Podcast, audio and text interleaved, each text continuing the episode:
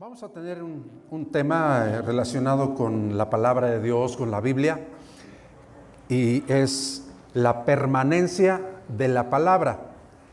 Y con este domingo damos por terminados los temas que tienen que ver con, con la Biblia, con la palabra de Dios, que yo creo y declaro que usted ha aprendido todos estos domingos que hemos escuchado eh, datos con respecto a la palabra de Dios, el poder de la palabra, eh, puntos históricos de, de la palabra que nos dan seguridad que la Biblia es la palabra de Dios. Entonces, vamos a ver en este momento este tema acerca de la permanencia de la palabra de Dios. Estaba escuchando a un joven predicador que se llama Jaciel, Rodríguez, y él hablaba de un estudio, él hablaba de una como encuesta que, que se hizo a 40 mil personas, esto fue en Estados Unidos. 40 mil personas que entrevistaron, les preguntaron, hicieron esta encuesta, este, este estudio, y hicieron grupos de los que leían la Biblia una vez a la semana. Entonces hubo un grupo de los que leían la Biblia una vez a la semana. Hubo otro segundo grupo de los que leían la Biblia dos veces a la semana. Hicieron un tercer grupo, el cual, eh, porque les preguntaron, porque hicieron esta, esta, esta encuesta, entonces eh, hubo este tercer, tercer grupo que leía tres veces la Biblia a la semana. Y por último, también preguntaron quién leía la Biblia cuatro veces a la semana. Y cuando ya se hicieron eh, estos grupos, los que leían una vez a la semana, los que leían dos, tres, cuatro, eh, también les preguntaron, también les dijeron, también observaron qué cambios había hecho la palabra de Dios en sus vidas, en sus, en sus corazones. Y bueno, los datos arrojaron que los que leían una vez a la semana, poco había hecho la, Biblia en, sus corazones, poco efecto había hecho en sus corazones. Los que leían una vez a la semana la Biblia. Los que leían dos veces a la semana, un poquito de, más efecto, pero de todas maneras casi nada de efecto. El efecto empezó a ver cuando ya hubo acerca de los que leían tres veces a la semana la Biblia. No se diga, en los que causó más efecto es en los que leían cuatro veces a la semana. Y como fue una encuesta, como fue un estudio, se dieron cuenta, hermanos, eh, en todo esto de los que sobre todo leían cuatro veces a la semana su Biblia, bajó el sentimiento de soledad un 30%. Un 30% de los que leían cuatro veces a la semana ese sentimiento de soledad, al menos un 30%. El mal carácter bajó un 32% de los que leían su Biblia cuatro veces a la semana. Así es que, hermanos de mal carácter, a leer su Biblia. Malas relaciones matrimoniales, eso no, no hay acá, ¿verdad? Bajó un 40% en malas relaciones matrimoniales al estar leyendo la Biblia, según este estudio.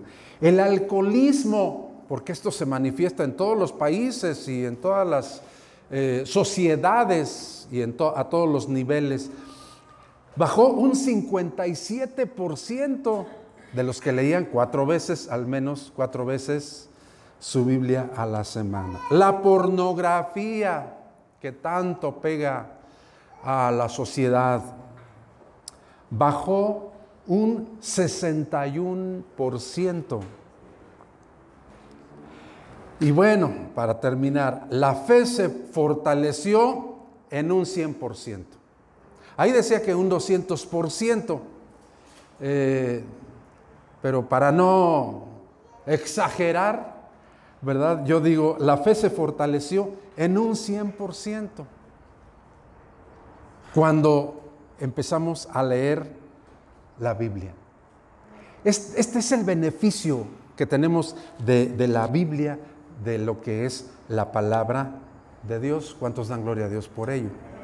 Entonces, el propósito de estos mensajes, de estas palabras, de estas palabras es que nos motivemos para leer la Biblia, para que tengamos amor por la Biblia, por la palabra, por la palabra de Dios. Así es que vamos a leer Isaías 48, que es donde tomé el, tema de la permanencia de la palabra. ¿Lo pueden leer conmigo? ¿Cómo dice?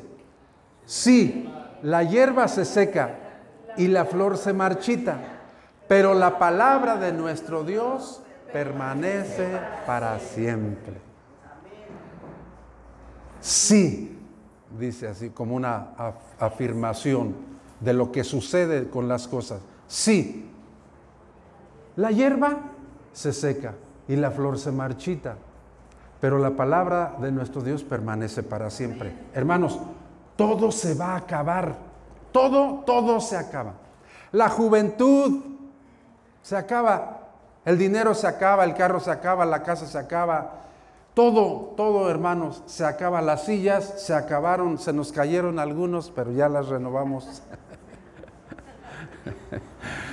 Porque todo se acaba, todo por servir. Se acaba, el sonido se acaba, los edificios se acaban, los gobiernos se acaban. Eh, todo, todo, todo se acaba. Y dice ahí, la hierba ¿Cuánto más la hierba, no? Se seca, se marchita. Más la palabra de Dios permanece para siempre. Jesús, hermanos, esta cita no la, no la vamos a leer. En, en Mateo 24, 35, está hablando de los últimos tiempos y dice que todo, todo acabará, mas la palabra de Dios permanecerá para siempre. El cielo y la tierra pasarán. Fíjense aún, el cielo y la tierra pasarán, pero mi palabra no pasarán. Yo les pregunto, entonces, ¿vale la pena leer la palabra de Dios? Vale la pena, hermanos, porque ahí es donde tenemos conocimiento, tenemos salvación, tenemos pues todo, tenemos todo al leer y sobre todo al vivir y también tenemos que compartirla, porque quiero, quiero basarme en estas tres palabras o en estas tres partes, que entonces si la palabra de Dios va a permanecer para siempre y que vale la pena entonces estudiarla, leerla, vivirla, predicarla, vale la pena todo esto, entonces vamos a ver tres cosas, tres palabras en las cuales quiero compartirles, pues, lo más rápido que, que pueda. Porque yo pregunto, entonces, ¿para qué es la Biblia?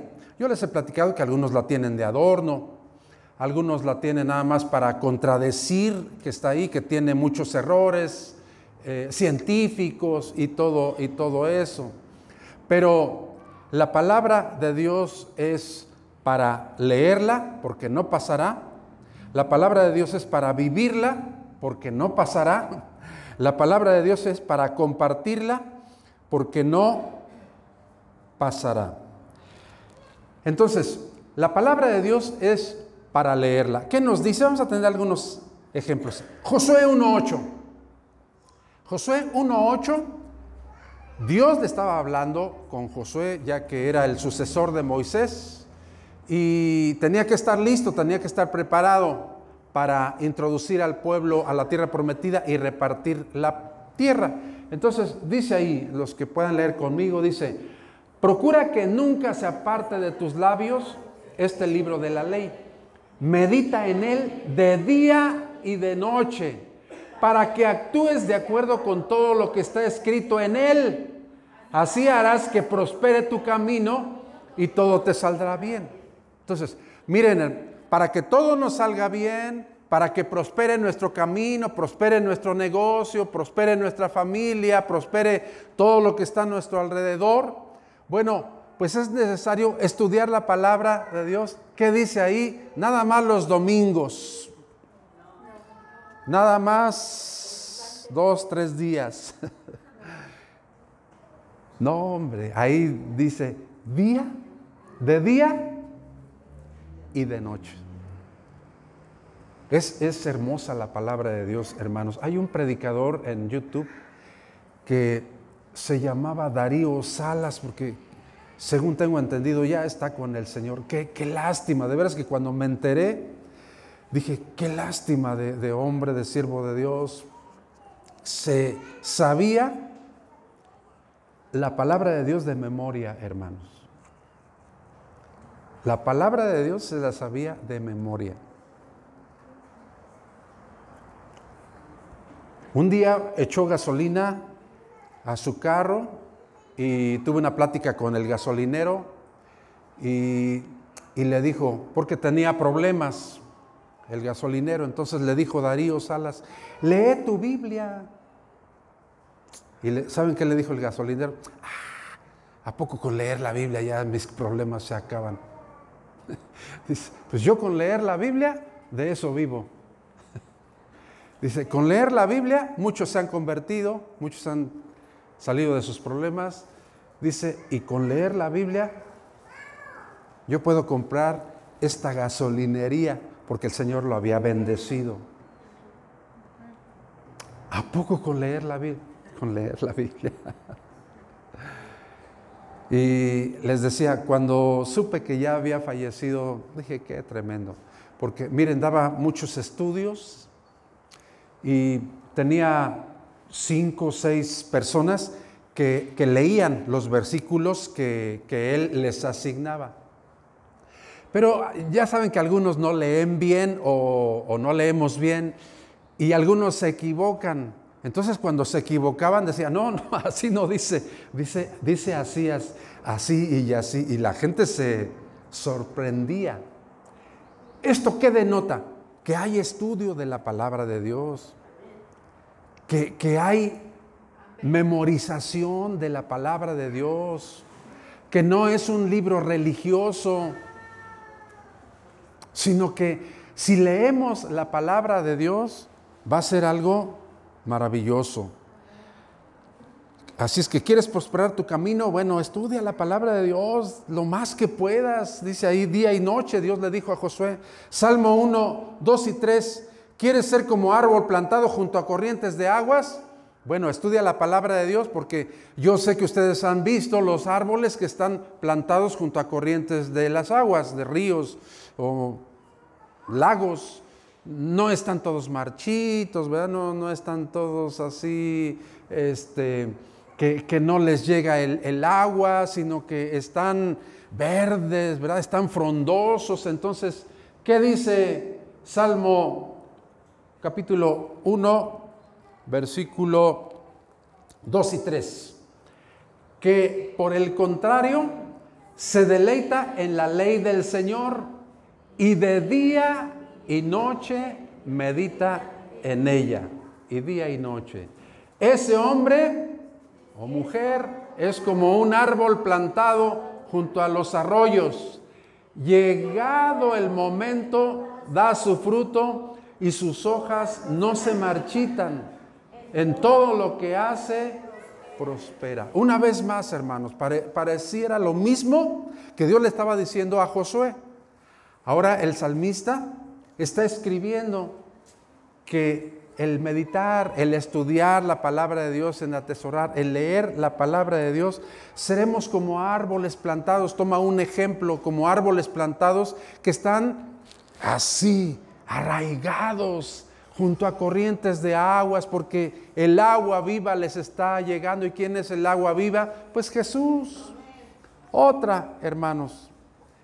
Salmo 19, 9. Realmente la palabra de Dios tenemos que desearla más que el oro. A ver qué nos dice Salmo 19, 9. Dice, el temor del Señor es bueno, permanece para siempre. Los decretos del Señor son verdaderos y todos ellos justos. Son más deseables que el oro refinado y más dulces que la miel que destila del panal, ¿verdad? No es como el norteamericano, ¿verdad? Que no leyó panal, sino, sino dijo, deseables más que el oro y más que la que destila del pañal. es del panal. Eh, Miren, ¿de qué nos serviría, hermanos, tener todo el oro del mundo si estuviéramos en un desierto? ¿Qué compraríamos? ¿De qué nos serviría? Sin embargo, como estamos rodeados de gente y rodeados de negocios, rodeados de cosas, pues eh, lo que más buscamos a veces es el oro, o sea, el dinero. Pero cuando nosotros entendemos realmente lo que es la, palabra de Dios, puede llegar a ser más deseable que el oro y más deseable que la miel. Algunos no les gusta mucho lo dulce.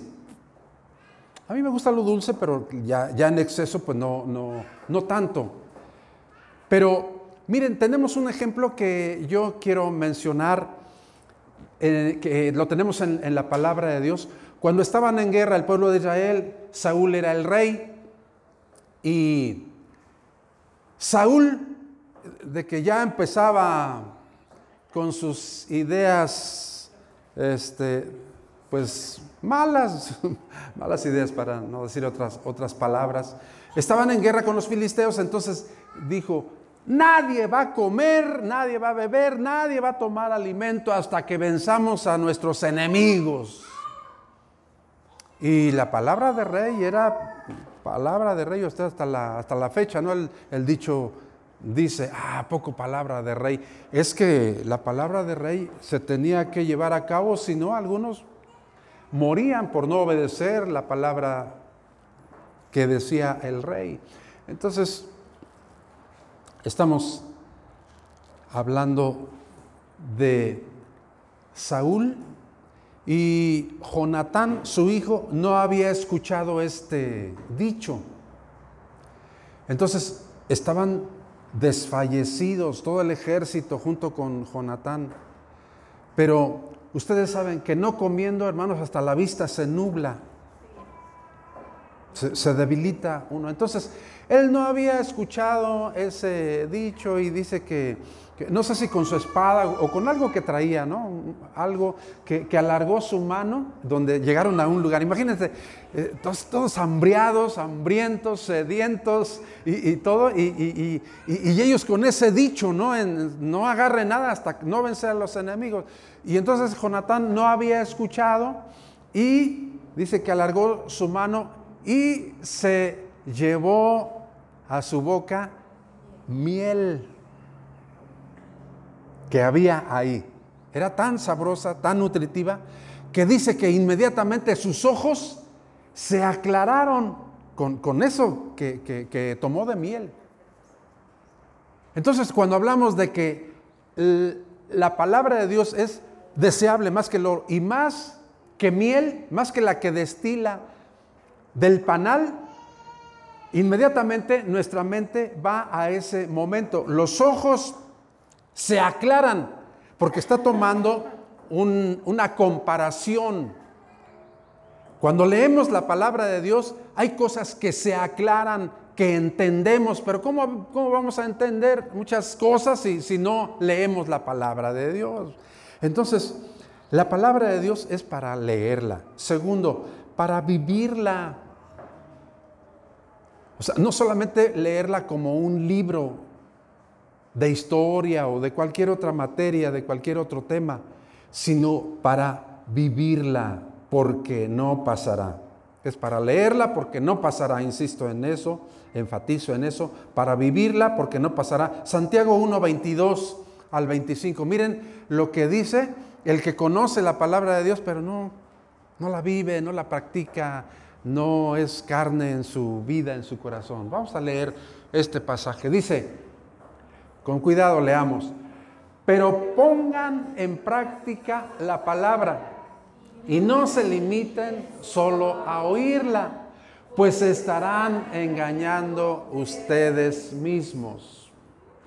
El que oye la palabra, pero no la pone en práctica, es como el que se mira a sí mismo en un espejo. Se ve a sí mismo, pero en cuanto se va, se olvida de cómo es. En cambio, el que fija la mirada en la ley perfecta, que es la ley de la libertad, y no se aparta de ella, ni se contenta solo con oírla y olvidarla, sino que la practica, será dichoso en todo lo que haga. ¿Cómo ven? O sea que si conocemos de la palabra de Dios pero no la practicamos, nos engañamos a nosotros mismos. Es como conocer de matemáticas o de historia, es como conocer eh, algo eh, así que tengamos solamente la información, pero si no la vivimos, si no la practicamos, entonces dice el apóstol Santiago, es como aquel que mira su rostro en un espejo y después se tiene que volver a, ver porque olvida cómo era, olvida cómo le quedó el copete, olvida cómo, cómo era. Entonces, ah, pone este, este ejemplo, ¿verdad? Pero aquí la invitación, aquí el mandamiento es vivir la palabra de Dios. Vivir la palabra de Dios. Mm, menciono esto. Dice, dice la Biblia que el verbo se, se hizo carne, hablando del Señor Jesucristo.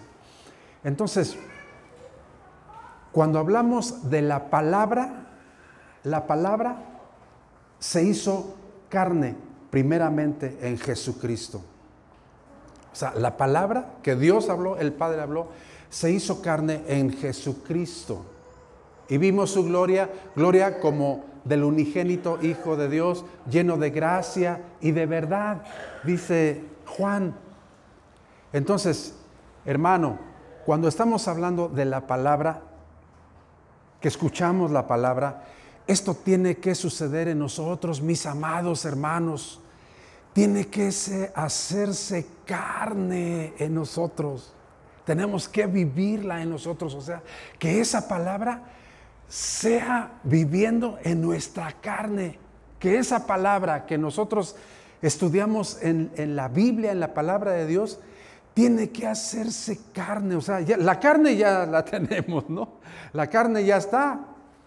Entonces, esa palabra tiene que vivir y manifestarse en nuestra carne, porque les decía yo hace algunas semanas, ¿no? Que aprendí de un gran siervo de Dios en el Instituto Bíblico, que, que dijo, no es la piel de los animales la que adorna nuestras Biblias, sino es nuestra piel, hablando de que la palabra se haga carne, ¿no? Y, luego eh, él decía, a veces la gente dice, lo que haces habla tan fuerte que no oigo lo que dices. Entonces, pues hermanos, si yo les digo aquí, Cristo nos ama y Cristo es la respuesta y, voy allá y soy mal hablado y, se me atraviesa alguien y le toco el claxon cinco veces y eh, entonces lo que hago habla más fuerte de las palabras que yo estoy diciendo, que yo estoy pronunciando aquí, tan bonitas, tan hermosas. Entonces, hermanos, la palabra de Dios es para vivirla. Y punto tres y último es para compartirla, porque permanece para siempre. Va a permanecer siempre, todo se va a acabar, todo hermanos, todo se va a acabar, todo, todo lo, que más quieres, todo lo que más aprecias, se va a acabar un día, todo se va a, acabar. Y la palabra de Dios sigue igual. La palabra de Dios permanece, hermanos. La palabra de Dios es para compartirla. A ver, Romanos 10, 14. Lean conmigo. ¿Cómo dice? Ahora bien, ¿Cómo invocarán a aquel en el cual no han creído? ¿Y cómo creerán en aquel de quien no han oído? ¿Y cómo oirán si no hay quien les predique? Fíjense, aquí el apóstol Pablo está enfatizando más acerca de predicarles más que orar por ellos, que a veces oramos por la gente, y está bien, tenemos que hacerlo, no estoy diciendo lo contrario, tenemos que hacerlo. Pero, ¿cómo van a creer, cómo van a, oír esa, esa palabra si no hay quien les predique? Entonces, mis amados hermanos, ojalá que todos estos mensajes nos motiven para, para testificar del Señor, para predicar la, la, palabra, porque para eso es la Biblia, para eso es la palabra para leerla, en primer lugar. Segundo, para vivirla, enfatizo y sigo sumando. Tercero, para compartirla. Compartirla, porque no pasará. Hace algunos años, en el 2006 para ser exactos, fui coordinador de aquí de la Alianza de Pastores de San Juan del Río y, por ende pertenecí a la alianza de pastores, ahora ya, ya, no, ya no es este, alianza, bueno, ahorita es alianza, pero era, era UPAC, era la Unión de Pastores de Querétaro, entonces aquí era lo, mismo, ahorita es, alianza, entonces cuando yo fui coordinador, eh, el coordinador de Querétaro, porque al ser yo coordinador de San Juan del Río, pasaba a ser del, parte de la coordinación general de, Querétaro. Entonces, eh, a lo que voy es que el, el que era el presidente de la UPAC, de la Unión de Pastores de Querétaro, hizo una campaña y mandó a hacer calcomanías para pegarlas en el carro o en el vidrio o de la casa o en cualquier otro lugar, en los negocios. Y la campaña era acerca de leer la Biblia, de este, mm, anunciar, de motivar, ¿verdad? A leer la palabra de Dios. Y, y él decía, miren, nada más las calcomanías van a tener. ¿Estás triste? Lee la Biblia, así nada más. ¿Te sientes solo? Lee la Biblia. ¿Estás deprimido? Lee la Biblia. Estás confundido con tanta cosa, tanta religión y tanta... Lee la Biblia. Bueno, eso lo, lo añadí, ¿verdad? Pero simplemente estás confundido, lee la Biblia. Sientes que nadie te ama, lee la Biblia. Sientes que la vida no tiene sentido, lee la Biblia. Qué bonito, ¿no? Nada más, nada más eso. Lee la Biblia. Y, se hizo una, una, una, campaña, hermanos, porque el mensaje bíblico es, es tremendo. E, hemos estado viendo la, la, fuerza de la palabra de Dios, estamos viendo la permanencia de la palabra que va a permanecer. Y miren, tengo este testimonio que narrarles, un testimonio que leí de Bonnie Peakuk. Bonnie Peakuk. Eh, ella se convirtió al cristianismo y cuenta en su testimonio, cuenta en su testimonio que cuando ella se convirtió al cristianismo no fue como, como muchos que se han convertido y pues no han sufrido, no han padecido, sino que su padre se le puso en contra y la perseguía y no la dejaba ir a las reuniones y, le quitaba la Biblia porque no permitía que la leyera. Se fue a la universidad y no, no quería que fuera a, la, estudiar a la universidad cristiana. No quería. Y, estaba en contra de, ella. Todo, todo, lo que ella hacía con respecto a, a la comunión con Dios, con respecto a la iglesia y con respecto al Evangelio, se le ponía y la obstaculizaba y la criticaba y le decía y la condenaba. Y cuenta en su testimonio, cuenta en su testimonio que su padre se enfermó, se enfermó de cáncer. Entonces ella empezó a compartirle y aún a regañadientes y, como no queriendo, dice el testimonio que le compartió en base a las cuatro leyes espirituales, hermanos. Las cuatro leyes espirituales que es bueno que nosotros las tengamos presentes porque estas las eh, ideó, las sacó de la palabra de Dios un hermano que se llamó Bill Bright Bill Bright, que era el de vida para todos. Él sacó estas cuatro leyes espirituales que le compartió esta mujer, Bonnie, a su padre. La primera ley, Dios te ama y tiene un plan maravilloso para ti. Dos, el hombre es pecador y está separado de Dios. Tercera ley espiritual, Jesucristo es la única provisión de Dios para el pecador. Y número cuatro, puedes recibir a Jesucristo como Señor y Salvador. Eso fue lo que le compartió Bonnie a su padre. Aparentemente no escuchó, aparentemente cerró su oído. Y, y, hermanos, ¿cuál fue la sorpresa? Que le hablaron una ocasión a Bonnie para decirle que su padre había fallecido le dio mucha tristeza porque dijo, este Señor cómo endureció su corazón, cómo cerró su corazón a, la palabra de Dios.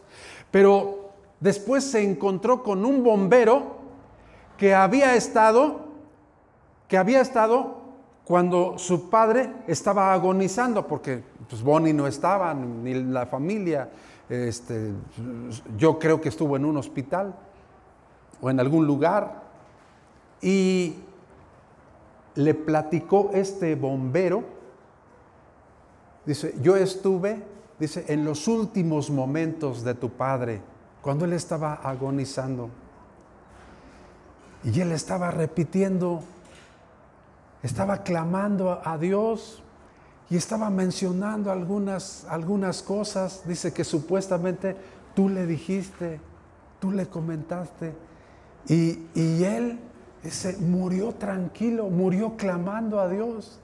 Y entonces Bonnie se gozó, ¿verdad? Porque dijo, la palabra de Dios nunca vuelve vacía, nunca, aún en el corazón más duro y más empedernido, cuando hablamos la palabra de Dios, nunca va a volver vacía, porque la palabra de Dios es para leerla, para vivirla y para compartirla.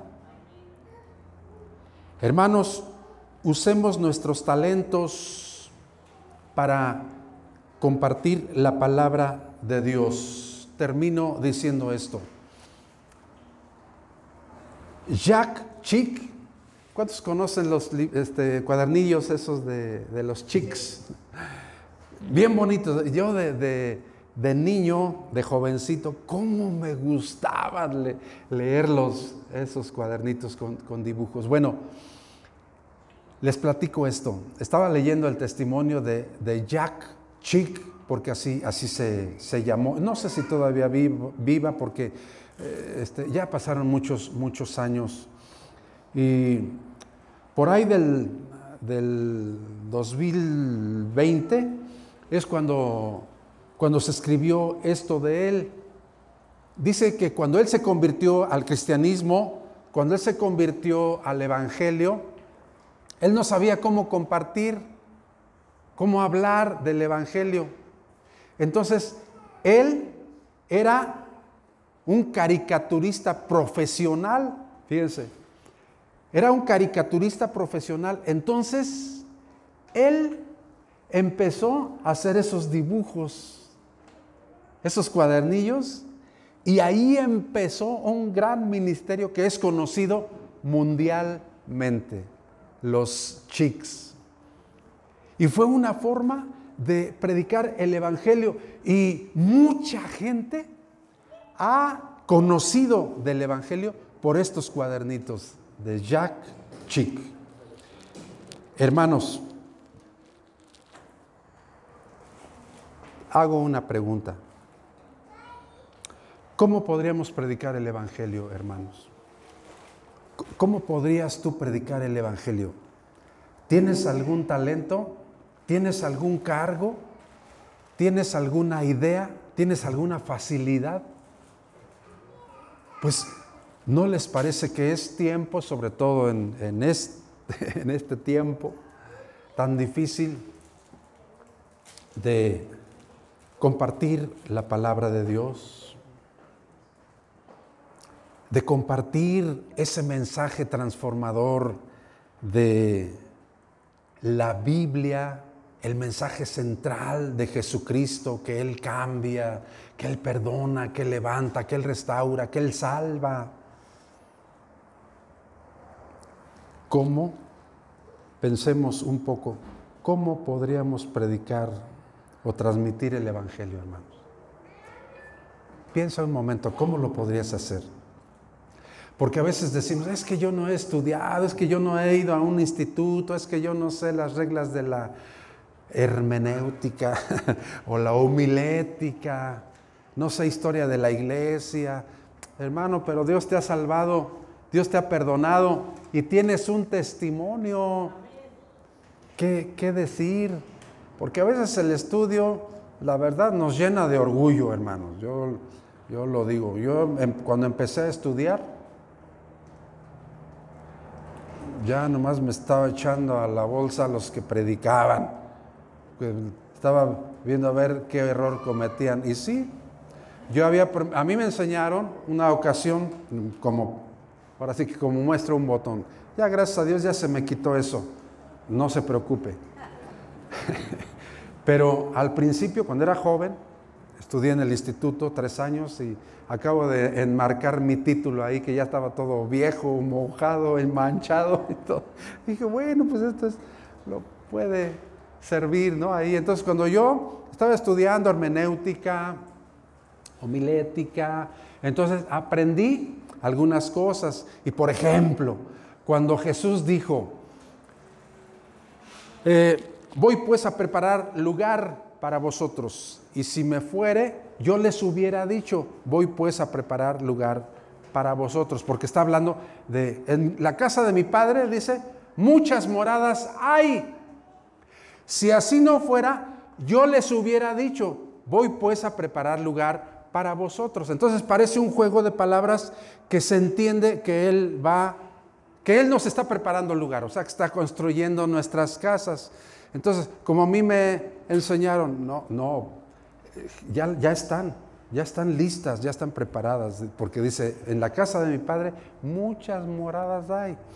Dice, y si así no fuera, yo ya les hubiera dicho que las, que las hubiera ido a preparar o, las voy a preparar. Entonces, una ocasión vi a un, a un amigo que estaba predicando y con esa confianza, entonces mencionó que Dios estaba preparando, estaba preparando esas moradas. Entonces al final terminé, bueno, esperé a que él terminara, ¿verdad? Y ya lo jalé y le dije, oye, mira, las moradas ya están, no las fue a preparar, sino que ya están. Y, entonces, y Jesús, el sentido es que Jesús dijo, si no estuvieran listas, yo ya les hubiera dicho, yo ya les hubiera dicho que las voy a preparar.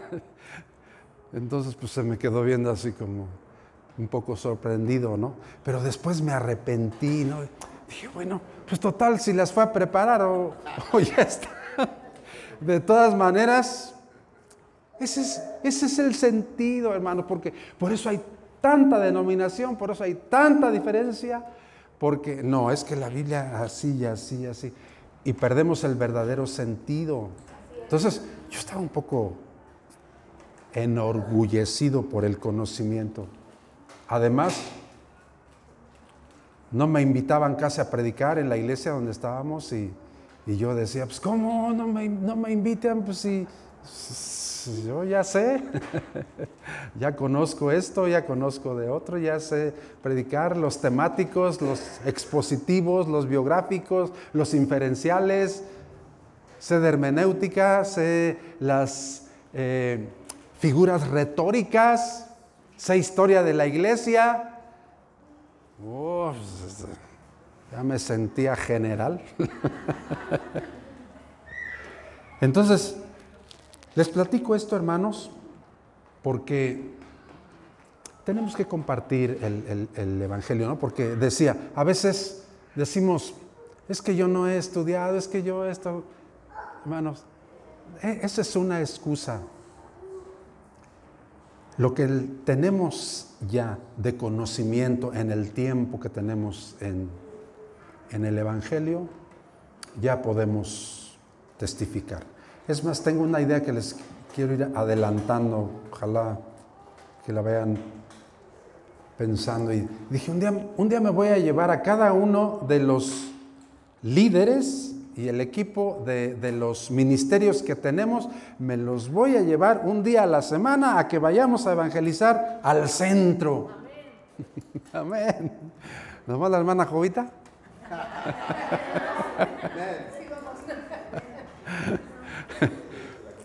Dije, pues ¿por qué no? Pues ya, este, de hecho, tengo algunos cuadernitos precisamente de los chips y, este, y algunos folletos, entonces, pues que nos agarremos a uno, ¿no? A uno ahí, de los que hay uno que veamos ahí mal parado, supuestamente.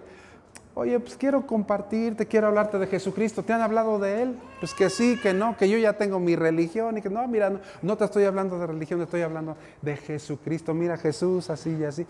Tan sencillo. ¿Verdad? Entonces, si ven que no lo hago, me acuerdan, ¿eh? porque luego... Pero, pero sí, dije, una vez a la semana me lleva a los de a los varones, a las mujeres, a, los de alabanza, a todos que nos vayamos un día ahí, una hora o menos, ¿verdad? Ahí para compartir, a uno, a uno que nos agarremos cada uno, ya estaremos compartiendo la palabra de Dios. ¿Les late? Hermanos, vamos a dar gracias a Dios por la palabra y que nos ayude a que si casi no lees, lee la palabra de Dios, porque esto no, no acaba, no ha acabado. Lee la palabra de Dios. Vive la palabra de Dios, que se haga carne en tu vida, que se haga carne en ti y que Dios nos dé el deseo de compartirla, compartirla, sobre todo con nuestra familia y con todos aquellos que no conocen del Evangelio, hermanos. Vamos a compartir la palabra de Dios. Puestos de pie, vamos, vamos a orar, vamos a orar. Vamos a orar unos por otros y ponle la mano ahí a quien tengas a tu lado, si es tu esposo, tu esposa, pues no importa, es tu hermano, tu hermana, y vamos a orar y vamos a decirle, Señor, ayúdanos a leer tu palabra cada día. Amén. Oremos, Padre bendito, te doy gracias por...